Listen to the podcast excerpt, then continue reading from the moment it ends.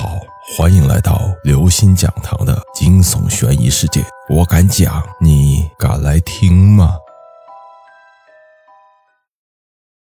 北漂的情侣，一对年轻的情侣北漂，后来女孩和帝都的一个有钱人好上了，一脚踹了男孩，男孩一气之下自杀了。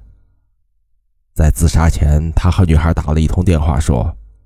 我一定会让你后悔的。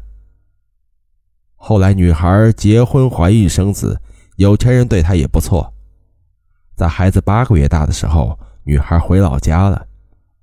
有一天，她独自抱着孩子出门散步，孩子突然哇哇大哭，于是她低头去哄，谁知孩子突然用嘴咬住了女孩的大动脉，直到活活将她咬死。然后，孩子满嘴是血的哈哈大笑道。死也不让你死在帝都！各位听众朋友，本期节目到此结束。如果您喜欢，请关注、订阅、点赞、转发四连击，谢谢您的支持。我们下期再见。